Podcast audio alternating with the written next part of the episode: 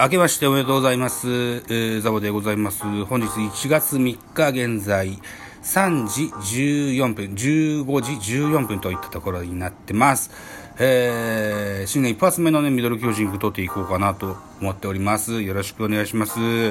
えー、とは言いつつもですね、野球ネタがあ全くない状況になってますので、今日は、えー、なんだろうな、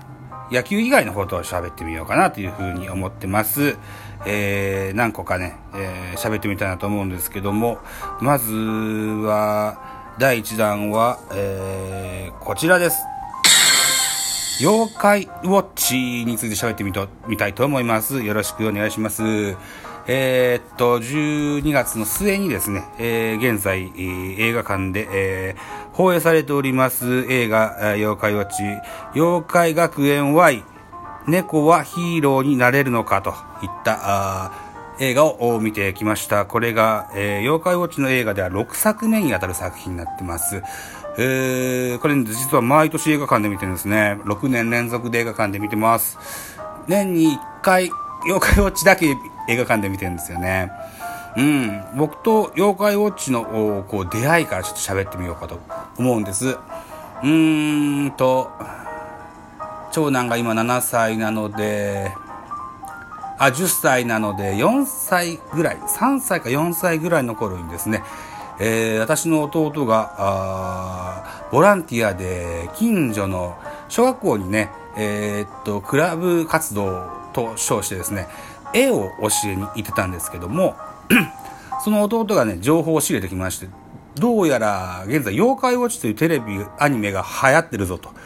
いう話を聞いたんです。で、えー子供たちに見せてあげようと思って、ビデオに撮って、えー見せたわけですよ。これ結構ハマりましてね、えーそれにまつわるツールでですね、妖怪メダルというのが人気がありました。これはなかなか品薄、当時品薄でね、うん、おもちゃ屋さんに行ってもコンビニに行っても、売り切れの状態が長く続いていた商品になってました。これがね、僕が小学校2年ぐらいに人気があったビックリマンチョコ、ビックリマンシール、この辺がですね、えーっと、とても被ってたので、この妖怪メダルの収集をぜ、ぜひ手伝ってあげたいと思って、あっちに行っちゃ探し、こっちに行っちゃ探しと、ちょいちょいしてたわけですね。そうこうしてると、おーえーそうですね、えーそもそも妖怪ウォッチというのは、レベル5という、えー会社が原作のですね、えーゲームから始まってましてね、えー、任天堂 3DS のゲーム、これを息子たちがやりたいというように言い出し始めましてですね、えーこのおゲームを手伝いながら遊んでおりました。テレビアニメの、テレビアニメもハマっていって、映画の、うん、映画館にぜひ行きたいというようになりまして、えー毎年、えー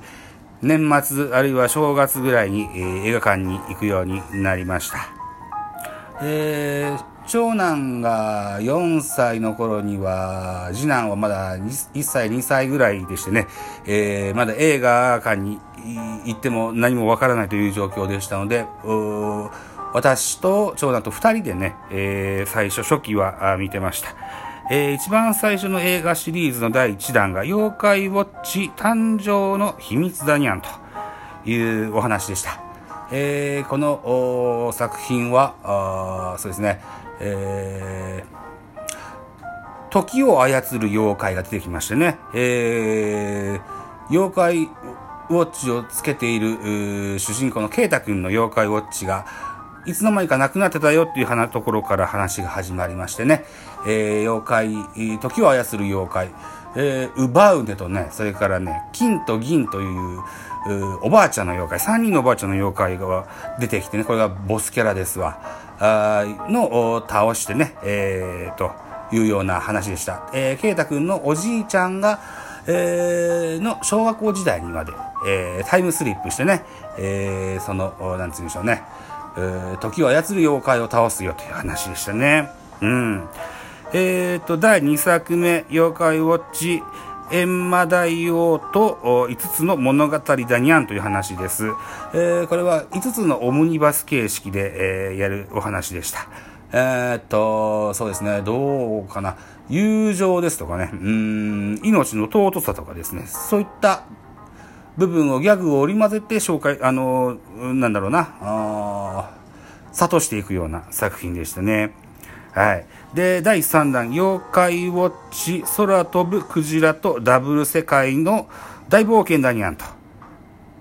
これが第3作の作品になってます。空飛ぶクジラとダブル世界のダブル世界っていうのが、アニメの世界と、それから実写の世界とがこう、入れ替わり立ち替わりするような作品になってましてね。うーん、どう言えばいいかな。怪我を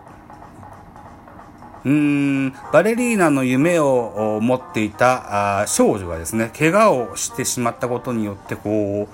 う怨念が膨らんでですねえー、っとなんだろうな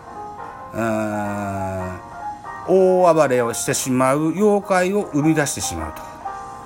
いった作品だった気がしますね。で映画の第4弾です。妖怪ウォッチシャドウサイド鬼王の復活という作品が3年前にありました。この作品では、いよいよ主人公が変わるわけですね。妖怪ウォッチは、基本的には少年ケイタ君とジバニャンとウィスパーの話がメインですが、いろいろシリーズがありまして、このシャドウサイドというお話、これは、えー、近未来のお話で、ケイタ君がお父さんになった時に生まれた、えー、娘さんが主役のお話ですね。うん。で、ジバニャンとかね、コマさんとかそのあたりお、おなじみのキャラクターは出てきますけども、フォルムが全部違いますね。どちらかというと、こう、なんでしょうね。シャドウサイドの方が怖い顔をしたような感じでしたね。うん。で、えー、そうだな。なんて言えばいいかな。うーん。うん引っ込み思案の少年がですね、えーと、こう、ストレスをいっぱい溜め込んで、えー、そこから大きく派生した妖怪が出てきたような気がするな違ったかな 一回しか見てないんでね、ちょっと、オンボラですけどね、そんな話だっていうような気がしますね。うん、で、えー、いろんな仲間たちと力を合わせて大きな敵を倒すという形でしたね。